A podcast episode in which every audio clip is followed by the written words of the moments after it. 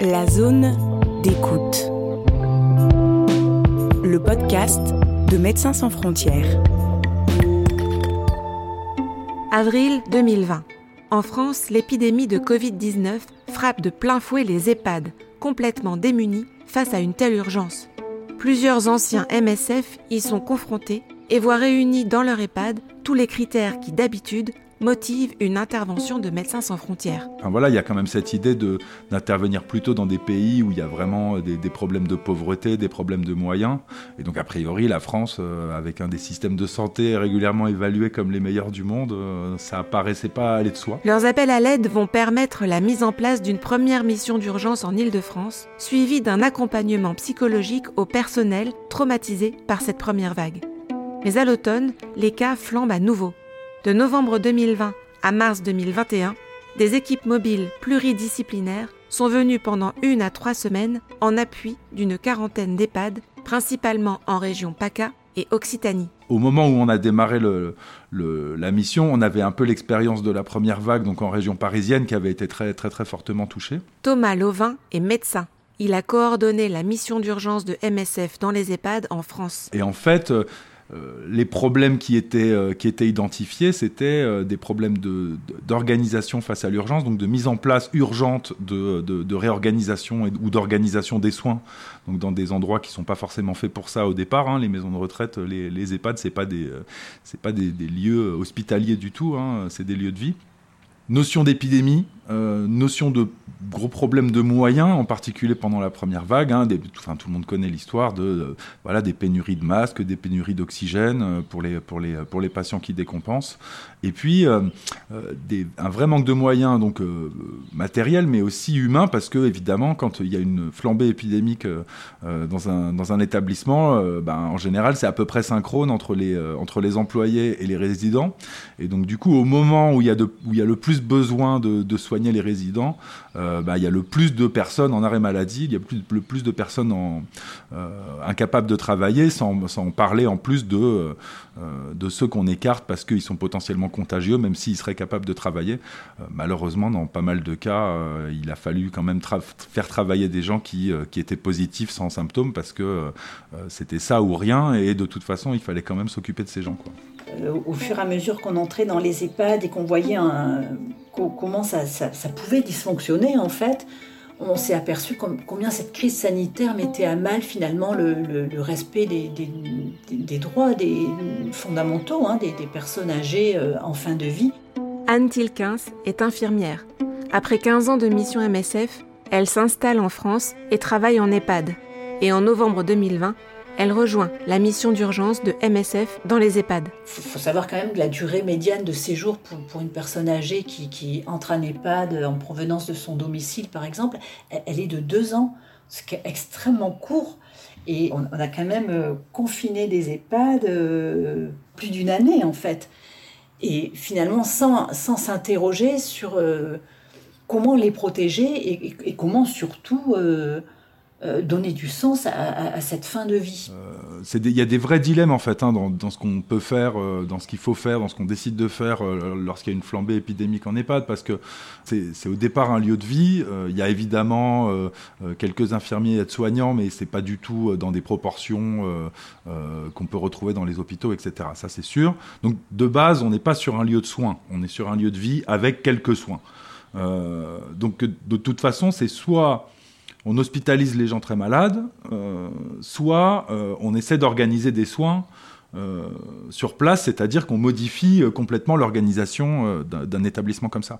Et en fait, dans dans la plupart des cas, en fait, euh, pour des patients très âgés, qui ont souvent des, euh, qui sont un peu limites en termes d'autonomie et qui, euh, qui, ont besoin de leurs repères, quoi, qui peuvent dégringoler facilement si jamais on, on, modifie trop leur environnement, l'hospitalisation et on essaye de l'éviter au maximum. Donc en gros, comment on, évite au maximum l'hospitalisation tout en adaptant les, établissements à, une prise en charge médicale et par-dessus ça, il y a bien sûr toute la question de la, prévention de la, propagation euh, de l'épidémie au sein de l'établissement, euh, qui vient euh, bien sûr encore plus compliquer tout ça. Une fois que le virus était dans l'EHPAD, c'est un lieu clos en fait, avec peu de personnel, et donc du personnel qui se déplace dans toutes les chambres. les transmissions croisées étaient extrêmement importantes.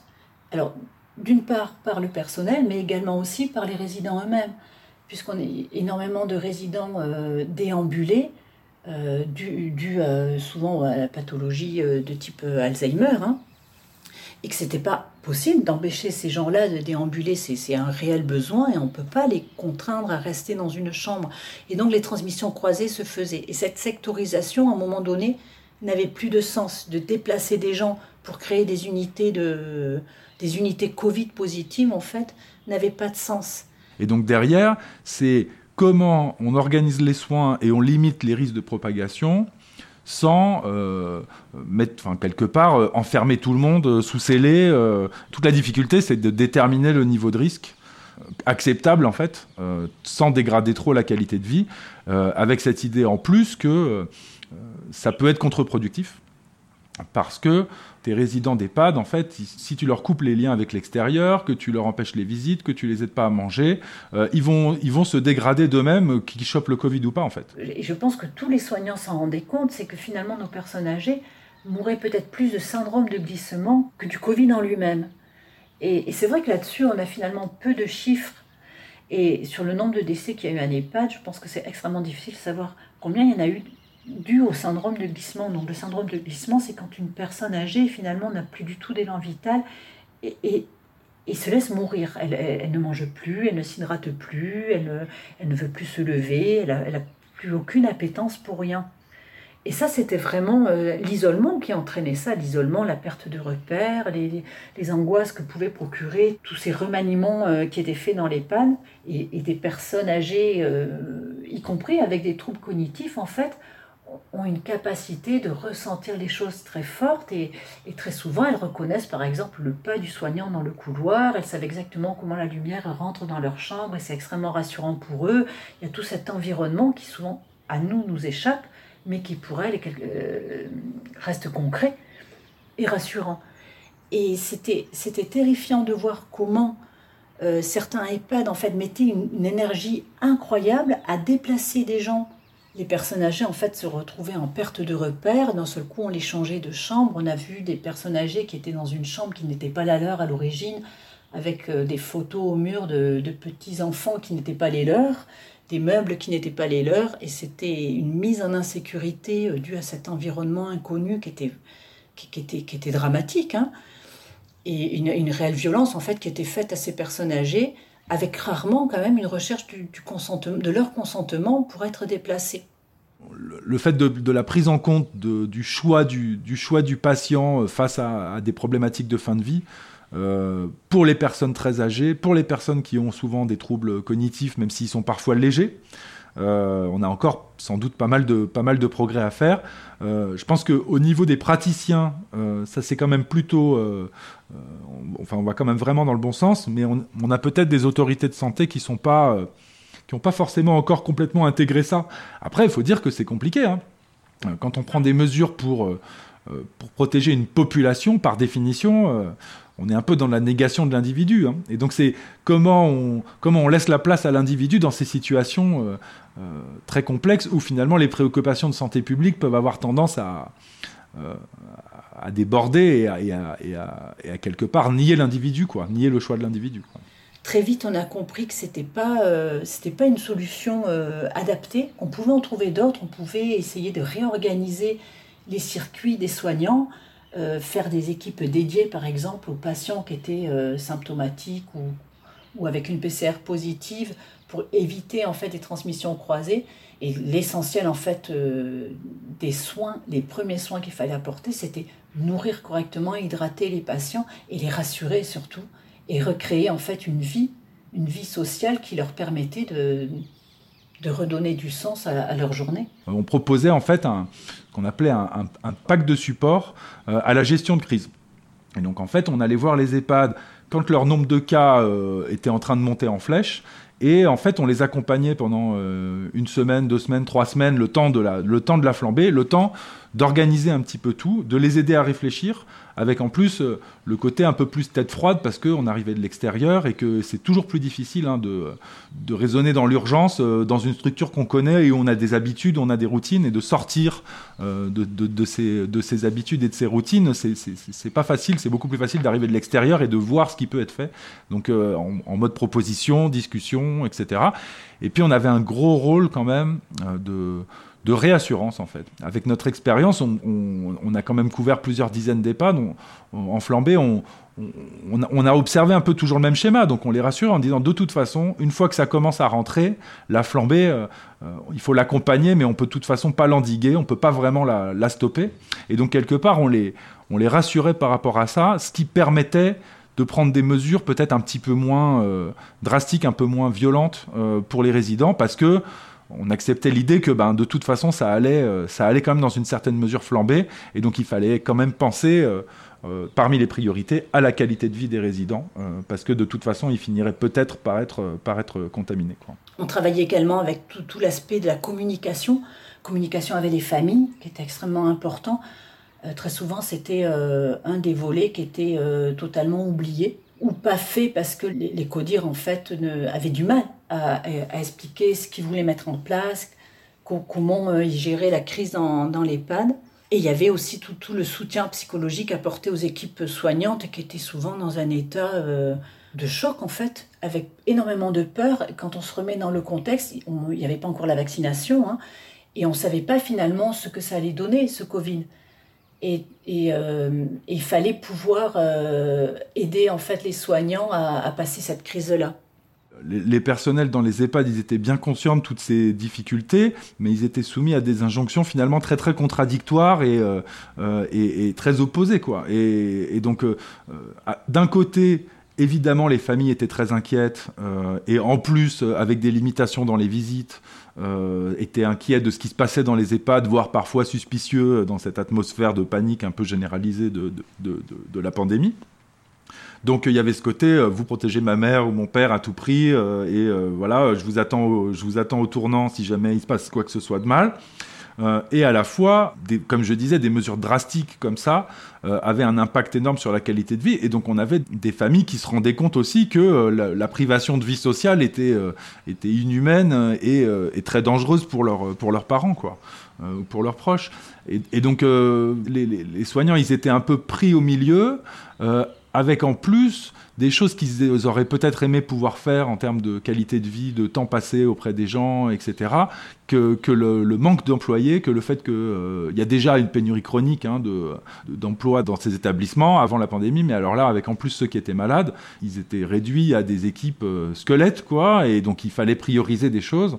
Et euh, évidemment, c'est pas satisfaisant quand on a envie de bien faire son travail de, pouvoir en faire qu'une partie et de devoir euh, passer à la trappe des choses qu'on considère parfois euh, comme importantes quand même. Quoi. Et le fait nous d'être là, de pouvoir discuter, qui est le, soutien aussi psychologique euh, avec les équipes, euh, permettait de, de, créer un dialogue et de, de, rassurer, de rassurer énormément. Le, le fait aussi de faire avec eux, hein, d'être avec eux dans les soins, euh, que ce soit euh, les soins pour les actes de la vie quotidienne, les, les, les toilettes, l'aide au repas. La Covid a produisé énormément de soins infirmiers, par exemple, supplémentaires euh, que ce qu'il peut y avoir habituellement dans, un EHPAD. Et de pouvoir aussi aider dans cette organisation pour apporter les soins dans les, dans les temps adéquats permettait de lever pas mal d'angoisse et et de questionnement. On leur tendait un miroir en leur disant mais vous vous rendez compte c'est incroyable ce que vous êtes en train de vivre c'est euh, c'est énorme et, c'est fou comme situation quoi. Et, très souvent euh, ils s'effondraient en fait.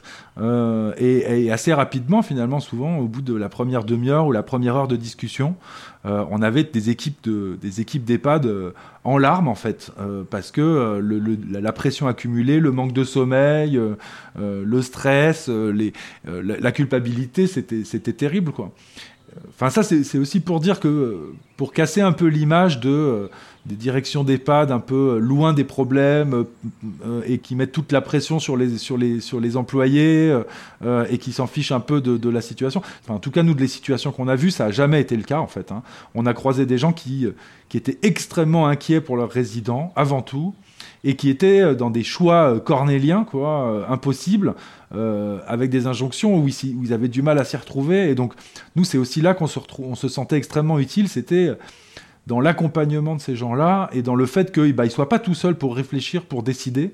Et je leur expliquais que j'étais exactement dans le, même état quand j'étais dans mon EHPAD, en fait, et que c'était plutôt une réaction finalement euh, euh, légitime face à une telle ampleur euh, épidémique qu'on n'avait jamais connue. Et, cette peur au, départ, aujourd'hui, la Covid, on, on en sait un peu plus, il y a des vaccins on a l'impression de maîtriser mieux aussi les thérapeutiques qu'on peut proposer ou, la prise en soin qu'on doit faire. Mais au départ, c'est vrai qu'on était totalement démunis. Pour, moi, en tout cas, je, pouvais voir la, différence en étant toute seule dans mon EHPAD à essayer avec mon équipe qui était euh, euh, totalement euh, submergée à essayer de trouver des solutions et la différence quand on était une équipe MSF dédiée en fait à ce travail-là avec cette immersion euh, totale dans l'EHPAD et en même temps ce recul nécessaire pour analyser la situation et apporter euh, des réponses pertinentes.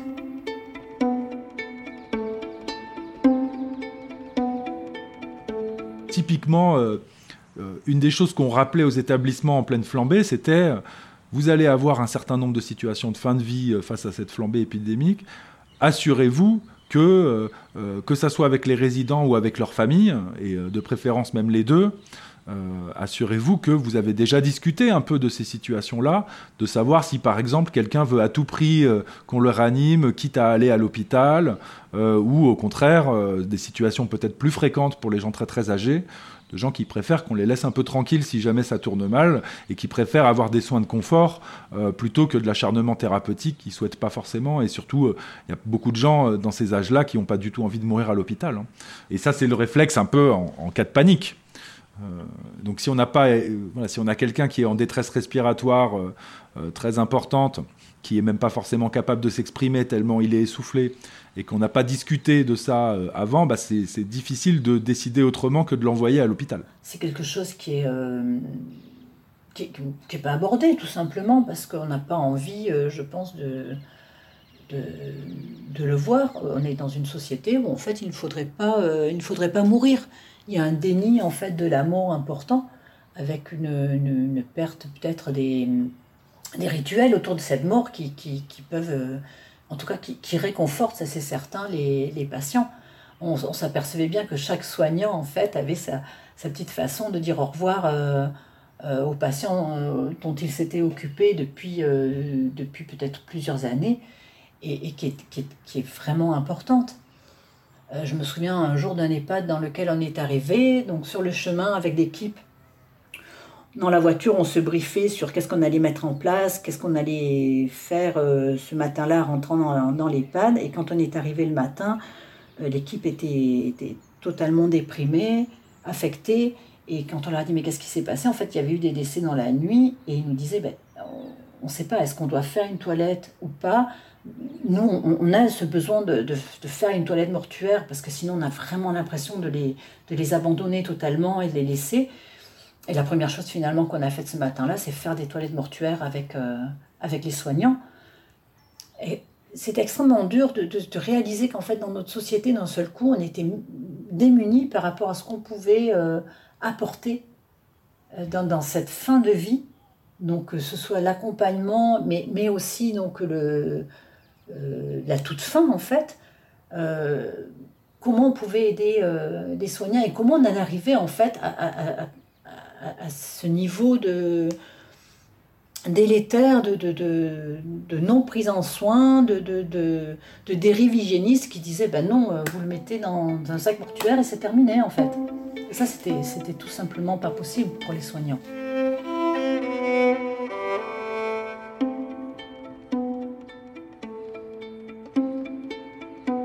La notion de, qualité de vie des résidents et de droit des résidents est, un peu passé au second plan en fait face euh, euh, face au risque de contamination et à la panique liée à la pandémie. Alors c'est tout à fait compréhensible sur un début d'épidémie. C'est-à-dire au moment où il y, a un début de flambée, on, a encore très très peu d'informations sur les modes de contamination, euh, euh, les, taux de mortalité, la manière de soigner les gens euh, optimale et les meilleures mesures à prendre. C'est complètement logique qu'il y ait un peu de la désorganisation et un côté un peu maximaliste de la réponse au départ. Ça, je ne pense pas qu'on peut l'éviter. Par contre, plusieurs mois plus tard, alors qu'on savait déjà quand même beaucoup plus de choses en termes de risque de mortalité, en termes de mesures euh, d'efficacité de certaines mesures et d'inefficacité d'autres mesures, etc. Euh, nous, on a l'impression que le, côté maximaliste des injonctions qui se sont exercées sur les EHPAD est, devenu disproportionné au vu de ce qu'on savait. Euh, et en particulier, la, mise en balance de la qualité de vie euh, et de la survie, euh, pas je parle pas de, j'insiste sur le survie, c'est-à-dire euh, qui n'est pas vraiment de la vie, pour des gens qui, pour une grande partie d'entre eux, avaient de toute façon une espérance de vie assez courte, hein, à l'échelle de un an, deux ans. Et donc pour ces gens-là, mettre en place des mesures très draconiennes qui les privent de toute qualité de vie finalement et de toute autonomie, on n'a que du négatif puisqu'on a des gens que, on a privé de la qualité de vie et qui de toute façon vont décéder avant la fin de la pandémie. Et donc évidemment c'est du cas par cas, mais justement ce cas par cas il a manqué et en particulier la consultation euh, des résidents et de leurs familles euh, a, pas pu être faite euh, et, entre autres n'était pas vraiment prise en compte dans, dans les instructions des ARS, dans les recommandations et injonctions des autorités de santé. On a parlé de personnel euh, essentiel, mais on ne voit pas en quoi il y a une reconnaissance de ce personnel essentiel. Et, euh, très souvent aussi, quand on voit euh, la maltraitance institutionnelle qu'il peut y avoir à un EHPAD, et là le, scandale actuel le montre, très souvent la tendance est de pointer les soignants en fait, mais c'est juste une maltraitance institutionnelle, c'est-à-dire qu'ils ne sont pas suffisamment en nombre pour pouvoir faire du travail correctement, euh, c'est pas des personnes qui sont maltraitantes, c'est juste qu'elles n'ont pas les conditions pour faire le travail mieux que ce qu'elles font finalement. Euh, il y avait ce sentiment d'isolement euh, qu'on retrouvait euh, très fort et qui n'était pas du tout calmé par l'énorme quantité de communication des ARS envers les EHPAD qui avait pratiquement toujours la forme d'injonction impérative et donc c'était pas vraiment le meilleur moyen de se sentir accompagné c'est-à-dire c'était plutôt des contraintes supplémentaires qui se rajoutaient je pense que ce qui est, important dans cette histoire, c'est de dire qu'il y a, y a eu des vrais dysfonctionnements systémiques, il y a des vrais problèmes chroniques dans les EHPAD, mais qu'on n'a quand même pas rencontré beaucoup euh, de gens de mauvaise volonté ou de gens euh, qui en avaient rien à faire des résidents d'EHPAD. Hein. Euh, et donc c'est cette espèce de paradoxe où personne ne s'en fout, mais au final, les, établissements et les équipes se retrouvent assez isolés en raison d'un contexte et peut-être d'un problème de stratégie de réponse, quoi. Moi, je suis assez, assez malheureusement pessimiste hein, sur des, sur le devenir des EHPAD. Peut-être que le scandale Orpea va, faire émerger des choses, et je l'espère, mais euh, à un moment donné, vouloir euh, introduire une notion de rentabilité sur euh, la prise en soin des, des, personnes âgées dépendantes, vulnérables, en fait, c'est pas possible. Il y a quelque chose qui ne peut pas se faire, en fait. On ne peut pas parler de rentabilité sur, des fins de vie. C'est absolument impossible. Et pourtant, c'est ce qui se fait. Et donc, euh, si ça, c'est pas revu, si c'est pas contrôlé, si c'est pas régulé, euh, rien, ne, rien ne bougera, rien ne changera. C'était Covid-19 dans les EHPAD en France, une hécatombe à huis clos. Un podcast produit par Médecins sans frontières, avec Anne Tilkins, infirmière, et Thomas Lauvin, médecin et coordinateur de la mission d'urgence. Entretien et réalisation Samantha Morin.